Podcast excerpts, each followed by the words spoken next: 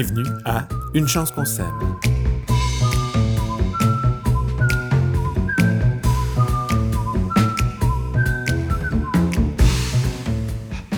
Salut tout le monde, bienvenue à Une chance qu'on s'aime. Je m'appelle Pierre-Luc et je suis encore et toujours en compagnie de mon ami PA, Pierre-Antoine Gilbert. Bonjour. Salut Pierre-Luc.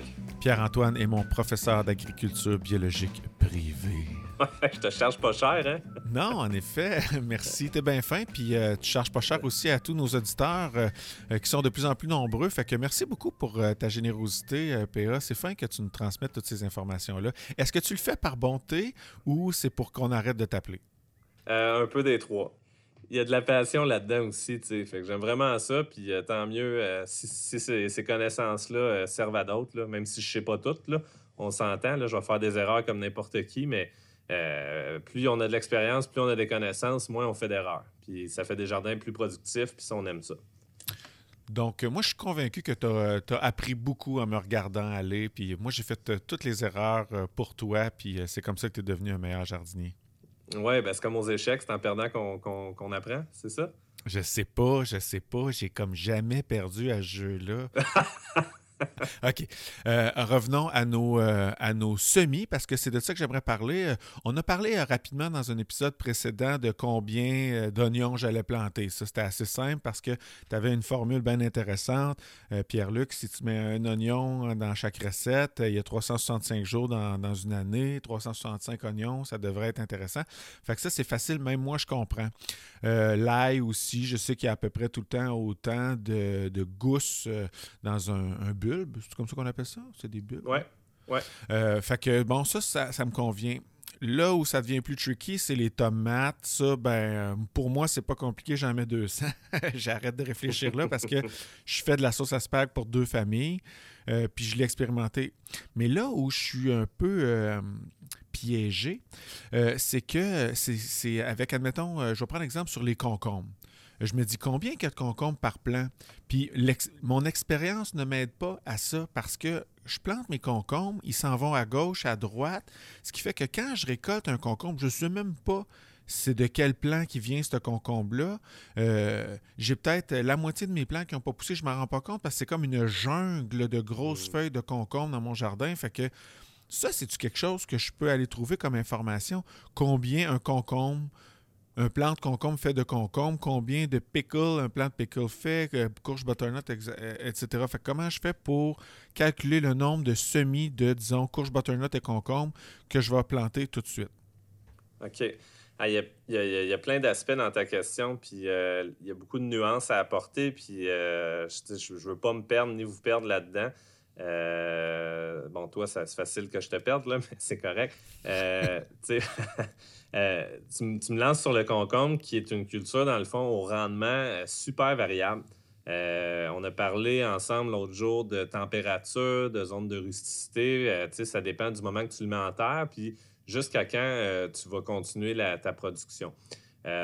si je prends l'exemple en serre, des concombres libanais, ça, c'est les, petits concombres style collation. On va récolter un concombre à peu près par jour sur un plant. Mais là, ça, c'est poussé à l'extrême. Fait qu'à chaque jour. on... Ouais, c'est en serre. Fait que, puis quand la fleur a, sort, ça prend environ 10, max 14 jours euh, avant qu'on puisse récolter ce fruit-là. Fait que ça, c'est des conditions euh, optimales. Fait que si je fais ce décompte-là euh, sur un plan, mettons, où ce que je récolte à chaque jour des concombres libanais dessus, bien, avec un seul plan, théoriquement, je serais correct pour en avoir 7 par semaine. Euh, les barquettes, souvent à l'épicerie, quand on en achète, c'est au niveau, euh, il y en a six dans l'emballage. Fait que ça serait correct là, pour une famille pour vouloir faire euh, une salade, mettons, de concombre par semaine. Fait qu'après ça, c'est là que l'expérience du jardinier va rentrer en ligne de compte. moi, ce que je te suggère, c'est de prendre des notes d'une année à l'autre pour voir un peu ce qui a bien été, ce qui a moins bien été, puis des quantités. je oh sais que je t'en demande beaucoup. Oh là, tu viens de me perdre. J'en prends ben, des notes, mais je sais plus où c'est qu'ils sont rendus.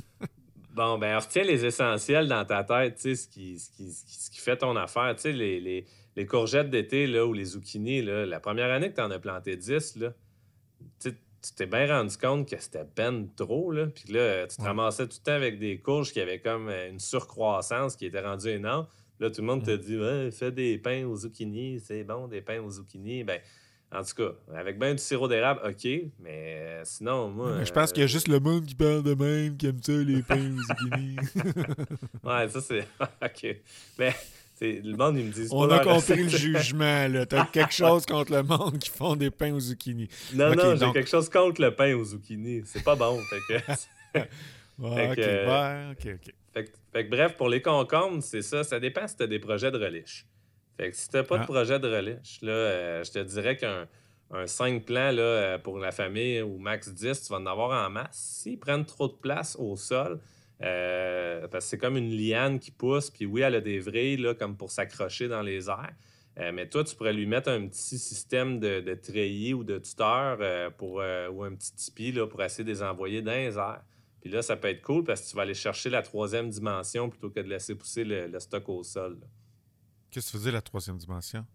Ouais, là, c'est hot. Hein? Ah, tu veux dire que ah, ça prend moins d'espace au sol. Ah, mon Dieu, je savais pas qu'il y avait trois dimensions. oui. OK, non, je comprends. Puis aussi, je pense qu'ils vont être plus droits, ça se peut-tu? Ah, ben c'est sûr qu'un concombre qui touche au sol, euh, il, va, il va avoir tendance à crocher. Euh, il y a des variétés de champs qui sont comme, ils ont moins tendance à le faire. En serre, c'est vraiment délicat. Puis là, on rentre, on rentre dans un monde un peu, un, peu niaiseux où il y a de l'élitisme au niveau des, de la forme des, des légumes, mais un concombre en serre qui a croché, les concombres anglais, euh, c'est déclassé, ça, normalement. On ne serait pas supposé pouvoir les vendre euh, à l'épicerie, même si la qualité nutritionnelle est bonne. Comment? Fait que, ouais, ben, c'est ça. Mais au jardin, on s'en fout un peu. Les légumes moches, ils ont, ils ont tout à fait leur place. Là, euh, les, les, les, carottes qu'on a mis sur notre photo de balado, ben, ça en a un exemple. Ça, tu ne retrouveras jamais ça dans un sac à l'épicerie, mais ça n'empêche pas ce légume-là de, te nourrir quand même. Il est juste plus chiant. Il est un, peu, plus dur à, laver. Ouais, ouais, c'est ça, exact. On se comprend. Fait que le concombre, bon, euh, en tout cas, j'ai pas tout à fait répondu à, ta question, mais. Ben oui, tu as dit 5 plans. Euh, à peu près 5 à 10 plans, mais, euh, mais, là, j'allais te dire, ben, ça, ça prend de l'espace. Je pense, c'est quoi l'espacement des concombres? C'est genre 3 ben, pieds? Ouais, ben, ouais, t'es, pas mal dedans, tu sais. Euh, l'espacement, si c'était un, peu plus. Euh, si t'avais vraiment de l'espace, je te dirais, tu pourrais mettre un plan à, chaque mètre. Mais moi, j'ai tendance à mettre euh, un plan, je te dirais, aux, 45 cm environ. Fait que j'ai toujours tendance à être un petit peu plus rapproché là, dans, dans, mes espacements. le truc aussi que je répète, écoute, d'un balado à l'autre, mais c'est juste de, regarder euh, au, verso euh, de ton sachet de semences. Du sachet de semences, oui, je sais. Puis c'est écrit, euh, écrit l'espacement entre les plants, puis l'espacement entre les rangs. Fait que l'espacement. Bon, ça, là. Attends un petit peu. Ouais. Ça, c'est, je trouve. La graine, là, elle sait pas là, qu'est-ce qui est un rang puis qu'est-ce qui est entre les rangs. Je dis, ça, je le catch pas, franchement. C'est quoi, c'est quoi la différence entre l'espacement dans un rang et l'espacement entre les rangs? Pourquoi il y a cette différence-là? Toi, tu penses qu'elle ne sait pas? Non, elle ne sait pas. Elle ne sait pas qu'est-ce qui est à gauche et qui est à droite. Ben, souvent, les espacements entre les rangs, c'est un peu plus large pour être capable de circuler ou de désherber. Mais l'espacement sur le rang, entre les plants, souvent va être plus rapproché pour justement aller combler un peu l'espacement plus grand qu'on a mis entre les rangs. Ouf! Fait que, tu sais, ça, sonne tout pareil, mais c'est pas tout à fait pareil. Mais tu pourrais mettre le même espacement, logiquement, si je cultivais en bac surélevé. Tu pourrais décider d'avoir des plants qui ont 20 cm d'espace entre les rangs, puis 20 cm d'espace entre les plants. Fait que là, ils seraient tous euh, à la même distance, là. OK. Fait que c'est comme entre les rangs, on est plus dans le pratico-pratique que dans l'espace dont le plant a besoin pour être heureux. Ouais, ben c'est ça. Si toi, il faut que tu viennes désherber avec une binette, un, petit sarcleur, ben, il faut que tu aies de l'espace entre les rangs pour pouvoir les enlever, ces mauvaises herbes-là. Mais c'est un peu euh, le même sujet qu'on avait l'autre jour au niveau de l'étiolement puis de la compétition pour la lumière. Parce que les besoins pour les cultures, eux autres, ils continuent à s'exprimer durant toute la saison de croissance. Fait que si tu mets tes plants trop rapprochés les uns des autres, ben, ils, vont, ils vont se compétitionner pour la lumière, l'eau et les nutriments. Puis à l'inverse, si tes espaces trop, bien là, tu vas te retrouver à avoir de plus en plus de mauvaises herbes à gérer parce qu'elles vont venir profiter de ces espaces-là, laissés à nu. Là. Puis on ne veut pas laisser de sol à nu non plus. Je comprends. C'est hot, hein? ben, c'est ça. Puis ça nous amène au, concept de, densité de plantation. Donc, c'est quoi le nombre de plants euh, par mètre carré euh, que je vais mettre? C'est quoi le nombre de plants par planche par mètre? OK, là, j'embarque. Là, je comprends bien. Par mètre carré, là, ça, je trouve ça plus logique par rapport à la compétition, le, soleil qui a besoin, la terre, l'enracinement qui a besoin. C'est ça. Fait qu'il faut que tu en tiennes compte, honnêtement. Fait que des carottes, on va les mettre aux, 2-3 cm de distance euh, entre les, semences. Fait que ça n'a rien à voir avec le concombre que je te disais qu'on est autour de, 45 cm. Il y a cette logique-là de base aussi, où plus un plant se développe au niveau de ses feuilles, de ses tiges, ben, moins on va mettre de plants. Puis à l'inverse, un plant qui est plus petit, ben, lui, on va lui donner moins d'espace entre les plants finalement. C'est bon, parfait. Puis euh, allons maintenant dans les, euh, les courges. Tiens, euh, j'en plante combien? Parce que moi, souvent, les courges, mettons butternut, je fais un fruit par plant, espacement de quatre pieds. Est-ce que je, parce que je suis pas bon que j'ai juste une courge butternut par plant? Euh, ben, tu serais supposé en avoir plus que ça, mais il y, a plein de, facteurs de croissance euh, qui vont, qui vont donner des résultats euh, meilleurs ou moins bons. La fertilité, c'en est un, l'eau, c'en est un, la luminosité, c'en est un. Mais je leur dis, si tu mets trop serré, ça ne fonctionnera pas parce qu'ils vont se compétitionner. là, ben, c'est cool, on, on, jase en impérial et en métrique. Mais en général, pour tout ce qui est courges d'hiver ou les courges de conservation, c'est 180 cm entre tes plants. c'est presque 2 mètres, c'est 5 pieds. Ben, c'est ça. Puis tu vas en mettre juste. Euh, tu feras pas deux rangs non plus. Tu vas en faire juste un selon le système que je te parlais tantôt. Donc, d'avoir une planche qui fait à peu près 30 euh, pouces de large ou 80 cm, là, euh, si je voulais être plus exact, je dirais 75 cm. Mais ça fait que tu mets un plan à peu près au, par, par, excuse-moi, par mètre linéaire finalement en tenant compte de cet espacement-là. Fait que t'en plantes un. Encore là, un plan par mètre linéaire, t'es es, serré un peu par rapport à la recommandation. Ben oui, c'est serré, tu sais. Fait que, tu mais tu me suis après. Fait que tu verras le, résultat. J'ai toujours de la misère à parler de rendement quand vient le temps de, transposer ça au jardin parce que c'est inhérent à plein de facteurs. Il y a le savoir-faire aussi euh, du jardinier qui, qui, rentre en ligne de compte beaucoup aussi là-dedans. Il y a une chose qui est sûre, c'est que d'une année à l'autre, tes rendements, à moins qu'il y ait des aléas climatiques euh, épouvantables, euh, devraient être meilleurs dans le fond. Fait que c'est un. Mais je l'aime l'exemple de la courge parce qu'en bout de ligne, si tu en plantes, je sais pas moi, 10 plants, puis tu te ramasses avec 40, 50 courges, mais ben, si on prend la butternut, qui est quand même super intéressante parce qu'elle est facile à conserver, si tu as l'espace pour la garder en dedans chez vous là, durant l'hiver dans un endroit sec, euh, pas trop chaud, à l'abri de la lumière, mais c'est quand même un, légume qui va se conserver super longtemps. Ce qui me chicote. Oui, je comprends. C'est un, un facteur important. la, Est-ce que le légume peut être conservé? Oui. Bon, ben d'abord, tu peux en faire trop. Euh, la laitue, ça, euh, je, je peux pas en faire trop, je vais le gaspiller, c'est sûr. C'est sûr. Ben, tout ce qui est périssable, qui a tendance à pourrir puis à dépérir rapidement, la, la, la, laitue, finalement, c'est quoi? C'est un légume feuille, donc on mange les feuilles. Les feuilles, ça, perd de l'eau par transpiration. Fait que, tu sais, euh, ça va faner rapidement, là, euh, une fois que tu l'as mis dans, ton tiroir à légumes, dans ton frigo, là. Puis, euh, tu sais, congeler la laitue, je ne l'ai jamais essayé. Ça doit pas être super bon. moi, cet été, j'ai congelé mes, mes petites fèves jaunes que j'avais en surplus. Euh, puis écoute, quand tu ressors ça, tu le cuisineras pas pareil comme un légume qui est frais à la vapeur. C'est quasiment juste mm-hmm. bon pour remplir dans des dans des, soupes ou des mijotés finalement comme, comme légumes de remplissage parce que tes vitamines sont encore là, mais la texture, mm. elle, va changer finalement. Mais tout ce qui est facile à conserver ou qui est facile à transformer, ben là, c'est là que tu peux avoir des, des, euh, élans de grandeur là, finalement, puis d'y aller en conséquence. Mais pour tout ce qui est plus frais, là, on reprend l'exemple de la laitue. Euh, si tu sais que tu aimes ça manger euh, deux à quatre par semaine, de faire peut-être un peu plus, tout dépendamment des repas que vous aimez manger, bien là, à ce moment-là, tu peux commencer à faire des semis à intervalles de deux à quatre par semaine, puis de faire des, semis successifs ou de le faire aux deux semaines, c'est pas grave non plus, mais de viser de faire pas un, one-shot deal de récolte, mais de faire des récoltes échelonnées sur une plus longue saison possible. Euh, le, classique, là, la laitue, c'en est un, puis les brocolis, il y a du monde, ils vont en planter 40, euh, boum, d'un coup. Bien, ça te fait 40 brocolis euh, prêts en même temps à manger. Puis si tu passes tout droit au jardin, là, ils se mettent à fleurir. Là. On voit vraiment la, la hampe florale qui allonge, puis les fleurs jaunes qui vont se mettre à sortir.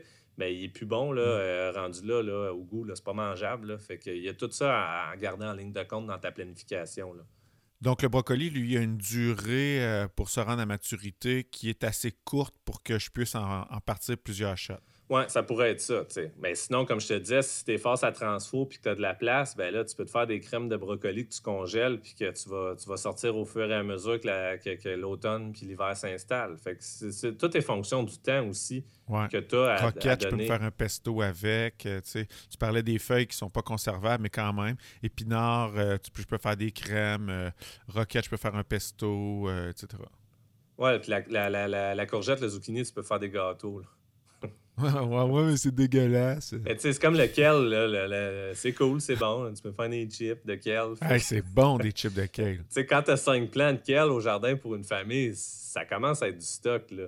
Fait que, Ouais, c'est trop un peu. ben, non, faut- Je pense que deux, trois, trois, c'est bon. C'est ça, il y a l'instinct, il y a- il y a l'expérience, puis moi, c'est pas compliqué, je te leur dis. Tu sais, je pense à ce que, ce que je mets dans l'assiette, puis c'est pas mal comme ça que je vais ajuster mes quantités, là, dans le fond. Puis tu penses aussi à qu'est-ce que quelle, quelle espèce t'es bon pour conserver Oui, aussi. oui, si oui. tu sais, si ça. Si euh, tu sais comment faire de la lactofermentation, admettons, ben là, des fèves jaunes, tu peux peut-être en faire plus Ouais. ou des choses comme ça. Oui, tout à fait, tout à fait. OK. Donc, euh, dans ma planification, euh, je, tiens compte de ce que je vais manger frais. Euh, je tiens compte de leur durée pour arriver à maturité pour savoir si je peux en partir plusieurs batchs. Je tiens compte de, de l'espace que j'ai dans mon jardin. Euh, Ouais. Donc, je peux me prendre une petite, euh, une petite feuille quadrillée là, puis déjà dessiner euh, mes affaires là, pour pouvoir visualiser ça. Oui, ouais, ben écoute, c'est la, la- En maraîchage là, commercial, mettons, ben, euh, c'est toujours un drôle de mot, là, mais tu sais, mettons une ferme euh, en, mode euh, soutenu par la communauté, les paniers de légumes. Ben eux, c'est ça, leur chemin qu'ils font, c'est qu'ils tracent c'est quoi les, les- les paniers, puis la mise en marché, comment qu'elle fonctionne. Puis après ça, ils vont à rebours finalement pour faire leur planification, leur semis, leur transplantation. Fait que tout part de la mise en marché. Mais toi, tout part de ton assiette, puis tu fais ta planif en fonction de ça, tout simplement. Puis des quantités, ça, ça va venir de soi un peu. là. Bon, ben si j'y vais à rebours euh, pour euh, savoir quand les mettre au, euh, au jardin, puis on va finir avec ça, euh, c'est quoi ma date que je considère comme étant la fin de l'été? Là, tu vas me dire ça dépend des espèces, hein, c'est ça? Mais tu tu, tu comprends-tu ma question? Oui, oui, euh, écoute, Fait c'est- que, si je me dis, OK, là, ça, c'est 60 jours de maturité, euh, mais hum, je vise quelle date, là, tu sais, pour savoir quand est-ce que je le plante 60 jours plutôt que la date ultime? Ben, en fait, c'est ça. Il faut que tu tiennes compte des dates de gel. Puis ça aussi, si tu vas sur euh, ton moteur de recherche, puis tu y vas selon ta, ta- ta région, ta ville, tu vas arriver à le trouver. Euh, juste, Ah ouais, ben, tu sais, comme moi, là, qui, qui est un peu euh, plus euh, dans les montagnes à Tinwick, ben, on, on a facilement un deux semaines de, de, de- de risque de gel euh, plus tard euh, au printemps et plus tôt aussi euh, à l'automne. Fait nous, on a eu un, gel mortel autour du 27 septembre cette année de mémoire. Ce qui fait en sorte que toutes les cultures sensibles au gel, donc les, les, les cucurbitacées, les solanacées, ben, ils risquent d'y passer, à moins de venir mettre des couvertures dessus pour les protéger de ce gel-là. Mais après ça, oui, il y a des choses qui vont passer au travers, comme lequel qu'on mentionnait tantôt, qu'on va être capable de, de- continuer à faire des récoltes. Euh, les courges, comme la butternut aussi qu'on donnait en exemple, ben elle a un petit gel, là, moins 1, moins 2, c'est correct, elle va le tolérer, son feuillage va mourir, mais elle va finir de, remplir ses fruits puis de faire mûrir ses fruits. Euh, puis ça peut être même bénéfique à limite pour la récolte euh, par la suite. Fait que la, la- la- la date ultime, c'est vraiment la date du, du gel mortel, donc le, le premier gros gel à Tu l'automne. trouves ça où, cette date-là? Ben, c'est comme je te dis, il faut, que tu- faut que tu cherches les, les- les- les infos un peu en, en regardant. Sur Météo Média? Oui, oui. Ben, il y a Agrométéo qui existe aussi. Euh, Météo Média font souvent des, euh, euh, des, des- des, euh, des publications à, cet effet-là. Euh, T'aimes pas ça prendre des notes? Ah oui, tu puis si je vais checker à long terme, je pense, euh, euh, ils vont me dire un peu la moyenne des dernières Ouais, années. ouais. Là, puis là, je, je- OK, c'est bon. OK. Ben, je pense qu'on on en a assez pour aujourd'hui. Euh, euh, Laisse-moi euh, laisse-moi oublier tout ça.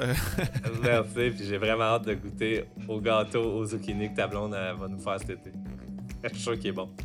OK, toujours, je vais lire comme il faut avant de faire des OK. Ah ouais, tu vas voir, c'était c'était bon. C'était bon. Merci tout le monde de votre écoute. À très bientôt pour un autre épisode de Une chance qu'on s'aime. Ciao.